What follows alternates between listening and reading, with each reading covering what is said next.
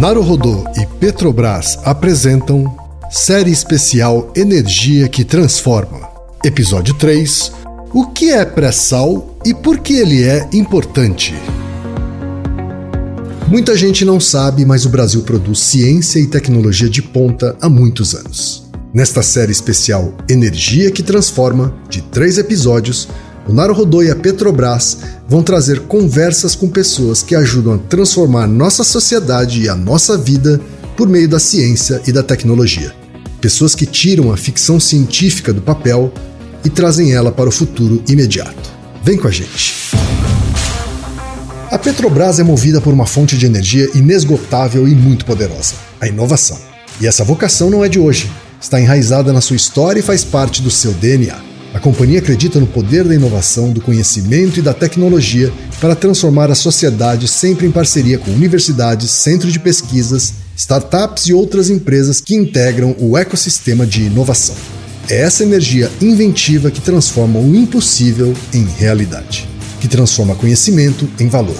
Porque é assim, com colaboração e tecnologia, que a Petrobras constrói o seu futuro. Petrobras, energia para transformar. Ilustríssima ouvinte, ilustríssimo ouvinte, a conversa de hoje é com a Mariana Cavacim Paz. Mariana é curitibana, mãe de um menino e de uma menina, é formada em engenharia civil pela Universidade Federal do Paraná. Entrou na Petrobras em 2004 como engenheira de petróleo, onde fez diversos treinamentos e atuou em diferentes áreas da empresa. Ocupa uma posição gerencial na empresa desde 2008. Olá, Mariana. Quem é você na fila do pão? Sou uma curitibana que está aqui na Petrobras há 17 anos. Tenho dois filhos pequenos, então concilio esse trabalho aqui na Petrobras com a vida de mãe. Eu trabalhei aqui em diversas áreas na Petrobras, sou engenheira civil, formada pela Universidade Federal do Paraná, Trabalhei nessas diversas áreas e hoje eu sou gerente executiva de Libra, que é um contrato de partilha de produção. E aí tenho essa atribuição de responder pelos projetos e pela produção dessa área. Vou até voltar um pouquinho atrás e perguntar das suas filhas. Você falou que são pequenas, quantos anos elas têm e como elas chamam? É um filho e uma filha. O mais velho tem seis anos e se chama Leonardo. E a mais nova tem dois anos e se chama Juliana. Vocês vão perceber que eu sou curitibana quando eu falar o nome deles, né? Leonardo. e alguns de, algum dos dois tem, você já enxerga uma vocação para engenharia também, ou como é que é isso? Não, acho que ainda é muito cedo, né? Embora meu filho ache que o mundo se resume em engenharia, porque lá em casa somos todos engenheiros, acho que ainda é cedo, ele vai poder escolher ainda. Ô, Mariana, me fala um pouquinho como é que essa formação em engenharia civil foi fundamental para você ter entrado na Petrobras e ter feito a trajetória que você fez? Quando a gente se forma é, na universidade e vai entrar na Petrobras, existe uma, um cargo na Petrobras que é engenheiro de petróleo, né? E ele admite ali é, engenheiros das diferentes formações. Eu passei um ano num curso de formação para agregar mais conhecimento e me transformar em engenheira de petróleo, né? E ali nesse curso você tem disciplinas muito de engenharia civil, mas você também tem disciplinas de controle e automação, você tem disciplinas de engenharia mecânica. A gente forma um mix, né? E esse mix é importante ali também para a gente construir o conhecimento e ter uma formação diversa na Petrobras, né?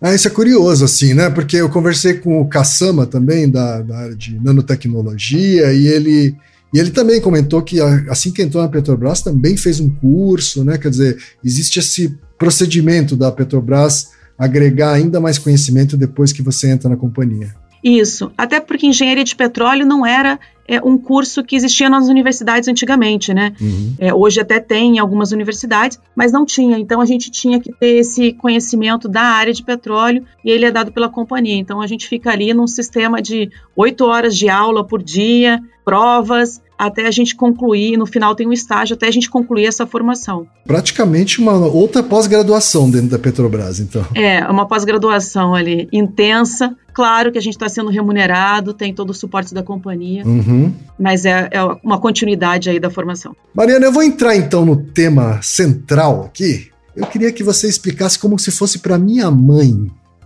o que, que é pré-sal e principalmente o que não é pré-sal, porque acho que existe também muita confusão do que é e o que não é, né?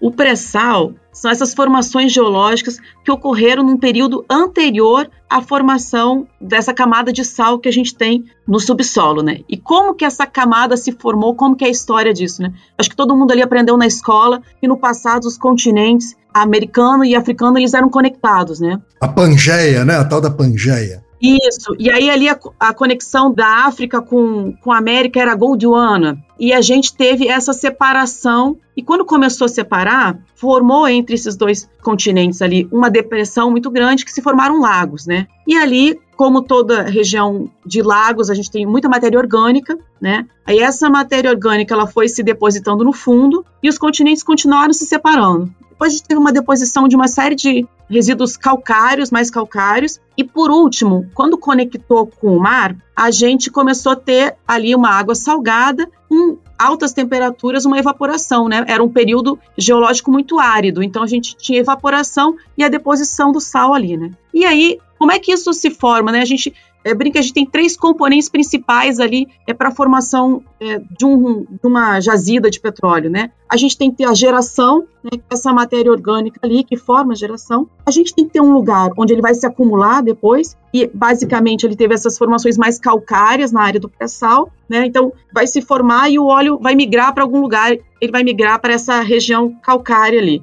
E depois em cima a gente tem essa camada de sal, que ela serve para quê? Ela serviu como um selo. Então o óleo não conseguiu escapar para a superfície além daquela camada. Então é, é isso que é o pré-sal, né? A gente tem ali um, um, essa, essas camadas inferiores ao sal e a gente tem esse reservatório ali onde o óleo conseguiu parar porque foi bloqueado pelo sal. Quer dizer, esse nome não é por acaso. Não é por acaso. É de fato uma camada que vem abaixo da camada de sal. Isso, e que geologicamente ela se formou antes do sal, né? Sim. Antes dessa camada de sal. E a camada de sal acaba funcionando aí com uma tampa, vamos dizer assim, que não deixa que o óleo vá para cima. Isso, exatamente.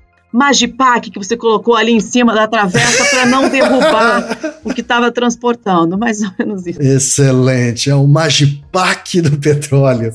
Mariana, e assim, existe a extração de petróleo de uma jazida que não seja de pré-sal? Sim, historicamente a Petrobras produzia em jazidas que não são de pré-sal, né?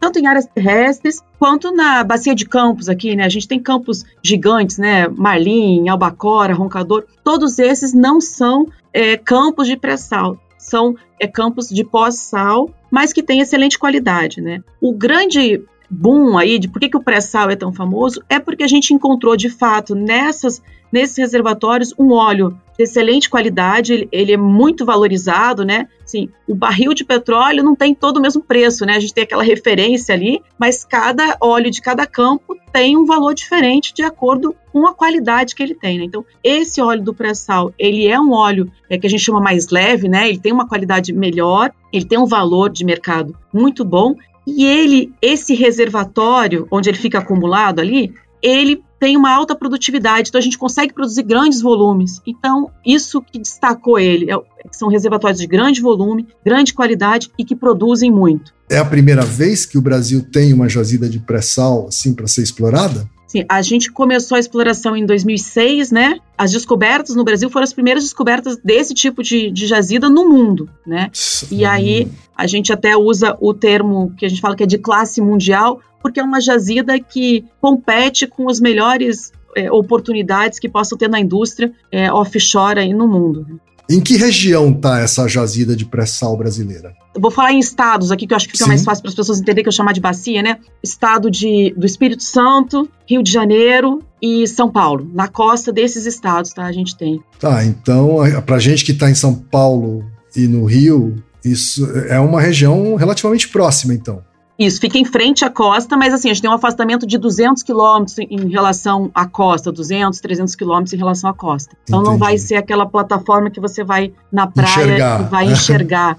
tá. Como são as do Nordeste, tem algumas áreas do Nordeste que a gente tem. Certo. E, e a exploração dessa jazida, ela se dá de maneira diferente de, uma, de um petróleo que está mais próximo da costa ou mesmo no continente, assim? O princípio é o mesmo. O que em algumas situações demanda são tecnologias diferentes, porque a gente, assim, uma evolução da tecnologia, eu diria, porque a gente precisa, a gente tem lâminas d'água mais profundas, a gente tem exigências diferentes é, em relação à resistência dos equipamentos, a composição metalúrgica dos equipamentos que vão ser utilizados, mas o princípio é o mesmo, né? Uhum. Claro que a gente foi tendo aí esses novos desafios em relação é, às exigências técnicas, mas o princípio é o mesmo. Quer dizer, ele é mais longe. Ele é mais longe. Ele é mais profundo. É mais profundo, pressões mais altas, né? Tá. Porque eu estou em, em camadas mais profundas eu tenho temperaturas, eu tenho uma questão da composição química, isso varia de campo para campo. Então você tem um desgaste de material bem maior, assim. Eu tenho a questão ali de, de corrosão, eu posso ter uma questão da resistência dos materiais, então isso tudo é, é um desafio, mas que a gente foi superando ao longo do tempo, né? Certo. E, e, é uma tecnologia que foi desenvolvendo à medida em que foi descoberta a jazida de pré-sal, ela foi evoluída para isso? Sim, sim. A gente foi desenvolvendo à medida que a gente foi encontrando o desafio, a gente foi superando. Se você perguntar, ainda tem coisas, ainda tem desafios? Sim, a gente ainda tem alguns desafios. A gente tem um programa extenso de pesquisa e desenvolvimento, né? E aí, em conjunto com universidades, em conjunto com a indústria, para desenvolver ainda novas tecnologias. Então, isso, assim, o que me encanta na indústria é isso, é essa, assim, essa busca constante por uma nova tecnologia, por uma nova solução. A gente não para é, no desafio. E o fato da, da qualidade do óleo ser diferente, você usou a palavra leveza, né, como uma forma leiga de, de, de, de a gente compreender assim a diferença do óleo, ela tam, essa qualidade do óleo também afeta o equipamento que vai ser utilizado, a tecnologia que vai ser utilizada? Sim, é. Por exemplo, lá no pré-sal tem esse, esse óleo mais leve, de fato, assim, então ele, ele tem uma composição é, mais leve e ele é mais, de fato, ele tem, ele flui mais facilmente. Então, por exemplo, eu não preciso instalar uma bomba dentro do poço para tirar esse esse petróleo. Ele é menos algumas... espesso, é isso que você quer dizer? É assim? isso, ele é menos espesso. Vamos falar assim, se eu tivesse, eu tenho alguns campos na bacia de campos que eu preciso instalar um equipamento de bombeio mesmo no, dentro do poço para que ele consiga é, extrair, né? Ou, ou eu instalo um equipamento bombeio, ou eu coloco, injeto um gás no, dentro do poço para ele conseguir trazer junto aquele óleo que é mais pesado. Então, assim, de fato, a qualidade do óleo também influencia aí nessa solução e no equipamento que a gente vai instalar. Uma outra curiosidade que eu tenho, Mariana, é assim: se você está falando que é uma plataforma de extração, vamos dizer assim, que fica a 200 quilômetros da costa, eu imagino a logística que deve ser para você levar os materiais para o alto mar, assim, para ir montando essa estação, assim. Como é que se deu isso? Quanto tempo demorou para criar a primeira estação, montar a primeira estação ali é, no jazido de, de, de pré-sal? O usual do pré-sal tá, é um navio. A gente tem outros tipos de, de unidades, mas aí fora do pré-sal. Ele vem, digamos, pronto, né? A gente constrói ele no estaleiro, é, ou a própria Petrobras ou uma, uma empresa que depois aluga para a Petrobras esse navio, mas ele é construído por 38 meses, 38 meses. É. Caramba! E, e aí ele é construído nos estaleiros e ele vem pronto e ele vai para lá e a gente ancora, né? Uma vez que ele está lá, aí a gente tem esse, que fazer esse suprimento rotineiro e enviar as pessoas para lá, né? Então a gente tem sim uma, uma base de logística muito grande, com muitas embarcações que fazem o transporte de equipamento e aeronaves que fazem o transporte de pessoas, né? Ah, então, tá. esse era, por exemplo, era um desafio no começo, quando a gente olhou a distância, a gente falou, poxa, será que as aeronaves vão ter autonomia? Uhum. Como é que a uhum. gente vai fazer, né? E ao longo do tempo a gente é, viu que tem essa autonomia, que a gente consegue fazer, mas no início a gente falou, pô, a gente se for tão longe, a gente vai fazer o quê? Vai ter que fazer uma parada para abastecimento no meio do caminho? Uhum. Porque eles vão de helicóptero, é isso? O voo de helicóptero. Uhum. É um voo de helicóptero aí, 200 quilômetros. Que também tem um limite de de transporte, né? Assim, é, é... Isso, que tem um limite de autonomia, mas isso sim, tudo foi resolvido. Mas quando a gente estava lá em 2006, 2008, a gente tinha esse plano, um plano para avaliar como que a gente trataria tudo isso, inclusive as questões de logística. Perfeito. Mas a, o navio, então, que vai para lá, ele já é em si uma estação de extração, é isso? O que, que ele faz, né? Por isso a gente, vamos lá falar do nome, né? FSO. Isso, é. tá. Ele é floating, então ele boia, uhum. né, o navio. Uhum. Production, porque ele cuida dessa etapa da produção, ele tem ali um processamento é, primário, né? Ele separa é, água do óleo, ele separa o gás do óleo, então tem ali uma planta de processamento, ele tem geração de energia. O S é o quê? O S, storage, porque ele armazena, ah, uhum. porque eu não tenho essas, nas regiões do pré-sal um duto ligando aqui com terra, então eu não fico o óleo que é produzido, ele é estocado ali no navio e de tempos em tempos eu chego com outro navio para pegar esse óleo, né, para fazer o offloading que a gente chama, que aí tá o O. O outro navio, ele, ele puxa o que está armazenado no, no, no petroleiro Isso. ali e faz só o transporte e faz só o transporte, que aí pode hum. ser o transporte internacional, o transporte nacional. É uma super embarcação que tem lá, tem essa capacidade de armazenar, tratar a produção de maneira primária e de fazer essa transferência para um outro navio que vai fazer o transporte. Certo. O, o O, então, desculpa, eu te cortei na hora. O é O, ele significa... Offloading. Offloading. Mariana, agora falando um pouco com... Voltando a falar um pouco com a minha mãe, tá?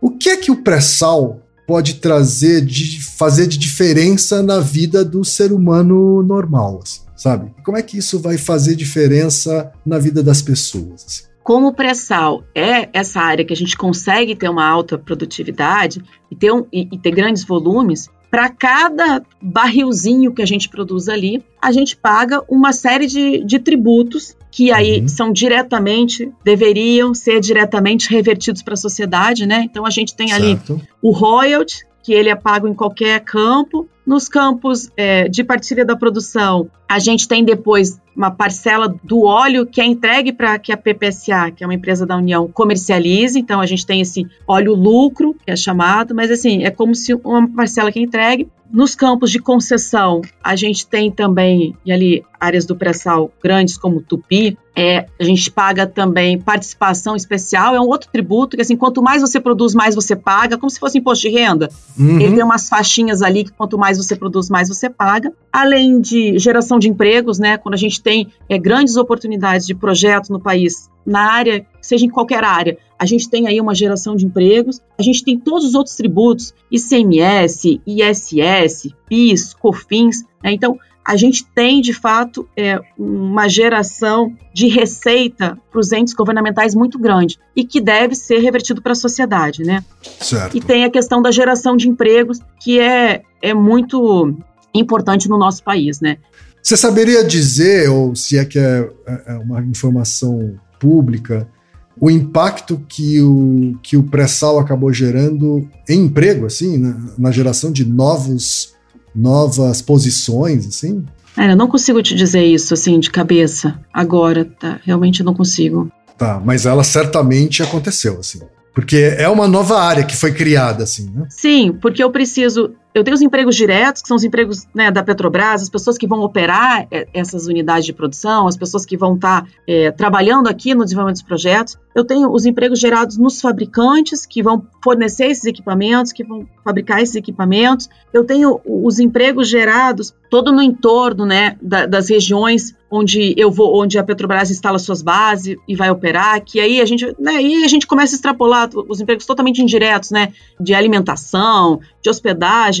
É um ecossistema inteiro que é criado. É um ecossistema, assim, né? porque toda vez você fala assim, pô, você vai como, né? Eu vou de helicóptero. Mas você vai de helicóptero, então tem uma base aeroportuária que você opera. Sim. Claro. Além disso, é, quem mora fora do local onde embarca, pô, ele fica num hotel, né? Uhum. Então eu tenho uma rede hoteleira. E aí eu tenho uma cadeia gigante que funciona é, em torno dessas operações da Petrobras. Mariana, é, você falou também sobre sua participação no, no projeto, não sei qual é o nome que se dá, Libra. Né? Explica pra gente o que é o Libra. Basicamente, na indústria a gente tem assim, um nome que é para a área que você compra. Quando você compra o terreno, você tem um nome, né? E ali o terreno que a gente comprou no fundo do mar, é claro, se chama Libra. Então, o nome do contrato que a gente tem com, com a ANP, com a Agência de Petróleo, é Libra. Aí eu fiz as atividades exploratórias, e eu descobri que ali tem esse reservatório e que tem esse óleo que eu vou produzir. Aí eu tenho que dizer, olha, isso aqui é comercial, eu vou desenvolver essa área. E aí eu batizo ela com outro nome, tá? Que ali é o campo de mero. Aí sim que ele vira um campo, né? Ah, o campo tá. de mero, tá? Eu batizei... Libra, então, é o nome do, do terreno, vamos dizer assim? Do terreno, e aí o, o campo de mero, quando ele virou... Ah, tá. Quando ele falou assim, aqui vai, aqui vai ter um empreendimento imobiliário, mero. Certo, tá. E aí a gente tem ali o campo de mero. E aí esse campo, como vários outros do pré-sal, eles, ele é em parceria. Então a Petrobras não foi ali e comprou sozinha aquele terreno, né? A Petrobras comprou em parceria com a Shell, a Total, a CNOC e a CNPC. Essas duas são duas empresas chinesas, né? E certo. aí a gente comprou isso daí em conjunto. Por que, que a gente compra em conjunto? Porque se aquele investimento é, não tiver o resultado esperado, o risco dele foi diminuído, é diluído. né? Então a gente, uhum. a gente comprou aquele terreno apostando que ia ter um grande desenvolvimento da região, né? Certo. Então, você vai comprar sozinho? Se você comprar sozinho, você compra só um terreno. Se você comprar em sociedade, você pode comprar mais de um uhum. e aumentar a chance de ter um sucesso em algum deles. Então, a gente atua em parceria dessa forma. Então, essa área de Libra, que virou campo de mero, ela é em parceria com essas empresas. E a gente tem a PPSA, que é a empresa é, da União, como esse contrato é de partilha, eu falei ali, a União recebe uma parte do óleo, Sim. é essa empresa que representa a União ali no dia a dia, nas decisões e depois é, faz essa retirada do óleo, tá? Tá, então é um consórcio. É um consórcio. Grande. É, imagino que as tomadas de decisões nem sempre são fáceis, né? Porque você tem ali empresas com políticas diferentes, etc. Isso. A tomada de decisão ela não é fácil, embora a gente tenha um contrato ali que diz exatamente para cada tipo de decisão qual é o quórum de votação que você precisa, né? Perfeito. Mas é, é sempre baseado numa discussão técnica, né? E num resultado econômico, né? Então a gente, apesar de cada empresa ter a sua gestão diferente, é o princípio da boa técnica é, é o mesmo para todos, né? Se, a gente pode ter muitas discussões técnicas se alguma solução é a melhor ou não é, mas o princípio e a intenção de todas é ter o melhor, a melhor solução técnica e o melhor resultado econômico. Então, é aí que a gente consegue construir uma, uma solução, porque de fato são empresas diferentes, com processo decisório diferente, com cultura diferente, né? Sim. Uhum. E aí vou puxar aqui em Libra, a gente tem, por exemplo, é, representantes dessas empresas sentados aqui dentro da Petrobras, junto com o time de Libra, com o Cachá Petrobras, trabalhando aqui no dia a dia, né? Então a gente tem esse diferencial que a gente é mais junto do que isso, impossível. A Petrobras, de alguma forma, então, tem um papel de liderança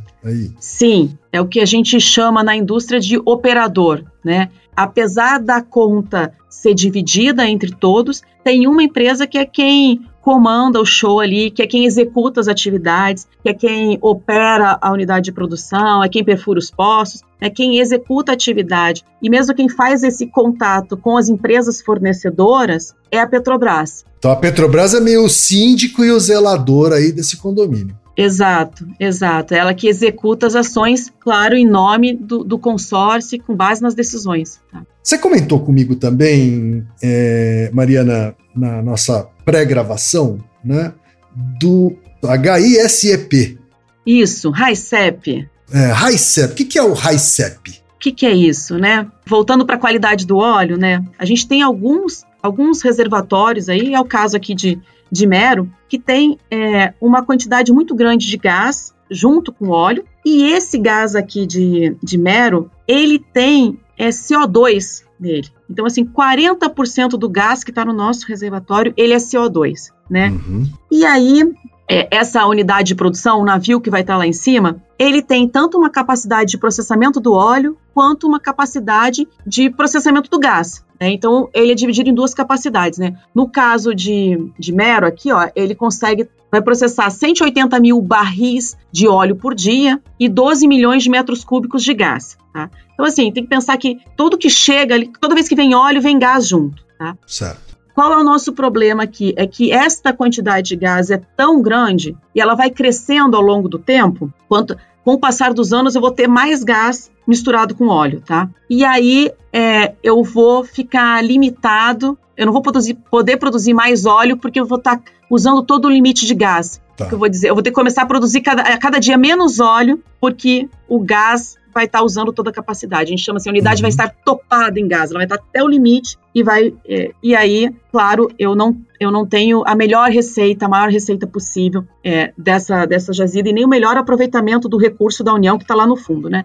Então, o que, que, eu vou fazer, né? posso tirar esse gás no meio do caminho? Tem algum lugar onde eu possa diminuir essa quantidade de gás? E aí é que entra o RICEP. O RICEP é um equipamento que vai ficar lá no fundo do mar e que ele vai permitir que eu separe lá é, uma parcela desse gás. Lá, lá embaixo, na origem, assim. Hum. Lá no fundo do mar, né? Lá no fundo vai chegar óleo e gás, ele vai separar o óleo com esse desse gás que tem muito CO2 e aí ele também tem um equipamento de bombeio que ele vai bombear esse gás de novo para o reservatório, né? Então ele vai ali mesmo separar. E aí esse é um projeto de pesquisa. Ele é, inclusive, é, ele é discutido com a agência de petróleo, é porque ele é uma obrigação até do nosso contrato. A gente tem um recurso, uma verba do contrato que você tem que é, investir em pesquisa e está em desenvolvimento. E aí, qual foi a sacada? Qual a sacada desse equipamento? Por que, que ele é diferente? Por que, que ninguém pensou nisso antes? Né? Porque a Petrobras é, descobriu e patenteou a solução. Ela descobriu que esse gás com muito CO2 a determinadas pressões lá do fundo do mar, ele se comporta igual a um líquido. Então, esse bombeio é possível, porque o gás lá,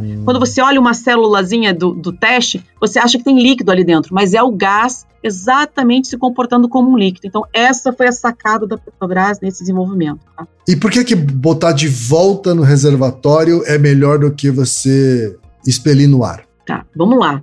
Expelir no ar. É, a gente está aí falando né, de, de emissões, de redução de uhum. emissões, então eu não poderia ventilar esse CO2, né? Pega esse CO2 e joga para a atmosfera. A gente tem um esforço enorme da indústria e de toda a sociedade para diminuir emissões. Então, realmente, eu não poderia liberar para a atmosfera, né?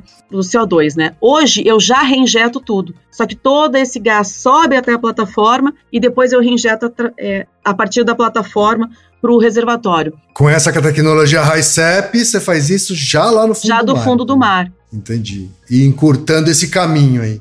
E cortando esse caminho. Mas a gente vai. Agora a gente está fazendo os testes, depois vai contratar um protótipo, vai instalar, testar no campo de fato, e aí é uma tecnologia que se torna comercial, né?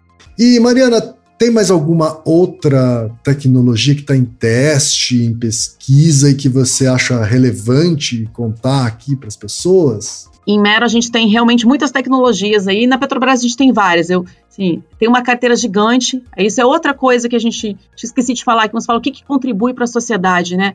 A gente tem é, essa obrigação de investir verba em pesquisa e desenvolvimento, e a gente não pode fazer só isso com é, desenvolvimento interno, né, só dentro da Petrobras. A gente tem que ter parcerias com as universidades, parceria com a indústria. Né? Então, a gente tem uma carteira gigante de, de soluções em desenvolvimento, que são, é, na sua grande maioria, liderada pelo nosso centro de pesquisa, né, o CEMPES, que é o Centro de Pesquisa da Petrobras, e tem essas parcerias. Então, vamos lá, o que, que a gente tem agora aqui em, em Libra?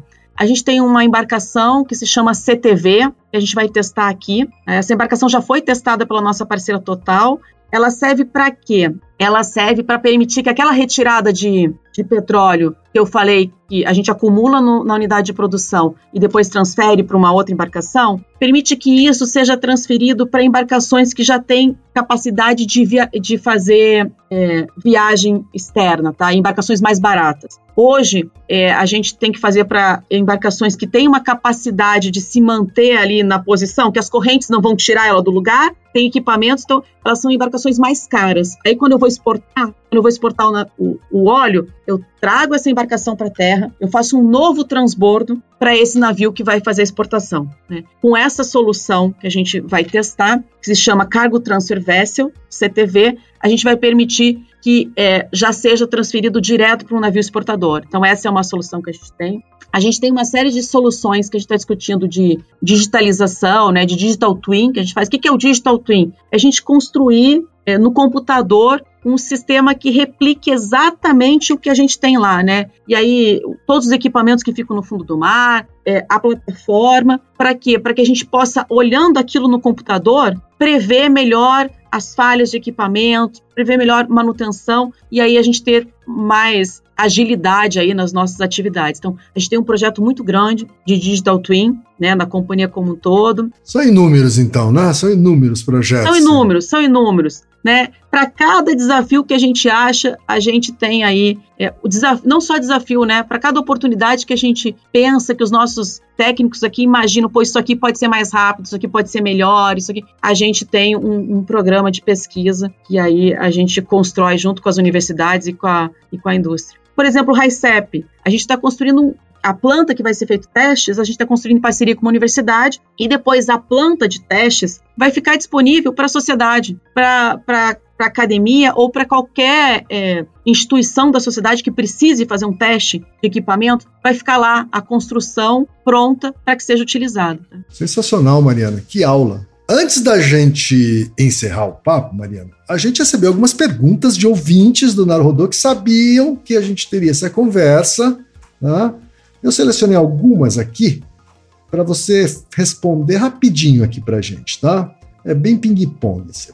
Primeira pergunta é: qual percentual de áreas do pré-sal mapeado atualmente se encontra economicamente viável, considerando o preço atual do barril e qual a expectativa de ampliação dessa parcela nos próximos anos? Essa pergunta é do Renato Caldas. Renato, obrigada pela sua pergunta. Vamos lá tem um, uma ampliação constante dessas áreas, né? Como eu estava falando aqui, a gente é, descobre a área, a gente faz uma análise técnica e uma análise econômica, e se aquela área for viável, ela vai em frente. Ah, mas e se ela não for viável? Se ela não for viável, eu vou, ela não vai em frente naquele momento, mas eu vou avaliar é, qual tecnologia eu preciso desenvolver, qual é, solução eu preciso construir e também se ela não é viável para a Petrobras, mas pode ser viável para uma outra empresa que tenha um porte diferente e que tenha competências diferentes. Não existe um número fechado, né? É, esse viável, hoje tudo que é viável hoje está na carteira da Petrobras, seja já em implantação, né, estou falando das áreas que nos pertencem, seja em implantação, seja ali no início, na, na, elaboração do projeto, no detalhamento do projeto, né? O que a gente ainda não encontrou viabilidade, a gente segue estudando e buscando soluções para desenvolver melhor. A próxima pergunta, Mariana, veio do Vinícius Souza. Ele diz o seguinte: Dado que o pré-sal é uma fonte finita de energia, sua exploração ainda vale a pena? Existe risco de algum afundamento, entre aspas, da área onde é explorado o pré-sal ou de áreas próximas? Vamos dividir aqui em duas partes. Sim, o pré-sal que a gente explore, que a gente desenvolve hoje, ele é economicamente viável. Até existe aqui uma responsabilidade dos gestores da, da companhia ou de qualquer empresa. A gente não, não rasgaria dinheiro, né? Então a gente é, não poderia fazer nenhum desenvolvimento de área que não fosse economicamente interessante. Em relação ao risco de afundamento, é uma ótima oportunidade de explicar uma coisa, né? Acho que muita gente imagina assim, pô, é uma caverna que tem lá embaixo cheia de óleo, né? E depois que eu tirar, aquilo vai desmoronar. Não tem risco de afundamento. A gente faz também os estudos geológicos muito profundos, mas assim, é parecido com o quê? É mais uma, eu não diria nem que é uma esponja, porque a esponja você acha que é flexível, né? Eu diria que é uma pedra pome. A gente tem lá rochas mesmo, e naqueles poros, nos buraquinhos das rochas, é que o óleo fica acumulado, né? E aí é, então, é que assim, às vezes a, o óleo ele é retratado em ilustrações, assim, né? De maneira simplificada, então fica parecendo que tá uma piscina lá embaixo. Assim, tá parecendo né? que tem uma piscina, fica aquela mancha preta, né? Isso. Mas não, são, assim, são, eles estão dentro dos poros da rocha, é, não tem uhum. esse risco de, de afundamento. Seria bem mais fácil se fosse uma grande piscina. Nossa, né? porque né? aí a gente não teria, assim, a gente ainda tem aquela discussão né, de quanto um buraquinho está conectado com o outro, para saber quão fácil esse petróleo vai sair. Se fosse uma caverna, uhum. era muito mais fácil, era colocar o poço e aí seria tomar milkshake no canudinho. Exatamente, puxa com uma mangueira doméstica. Né? Exatamente. Né?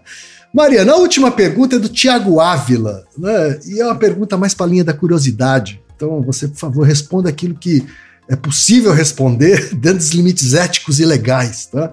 Alguma descoberta inimaginável na procura por petróleo, ou seja, na busca por petróleo, que coisas esquisitas vocês já encontraram? Olha, eu, eu não acho que a gente. A gente não encontrou nada fisicamente, né? Você, ah, você foi procurar petróleo, achou um fóssil. Não, né? Porque quando a gente vai fazer a perfuração, é, não tem ninguém lá para encontrar, né? E a certo. gente vai, de fato, é, ninguém entra no poço, né? A gente tem um equipamento, uma broca de perfuração uhum. que vai fazendo. Então, assim, a gente não encontrou nada inimaginável nesse sentido físico, né? Uhum. Mas eu acho que a gente encontrou o inimaginável aí quando a gente encontrou o pré-sal. Não se esperava é isso? Não esperava o pré-sal? Os técnicos da Petrobras, olhando, diziam que tinha, mas não era aquele negócio que a indústria inteira apostaria ah, e tá. acreditava, tá. né? Então, assim, uhum. se fosse há 50 anos atrás, seria o inimaginável, né? Tá. E aí eu vou dizer que o inimaginável são essas soluções que os técnicos incríveis da Petrobras a cada momento vão desenvolvendo. São coisas que né,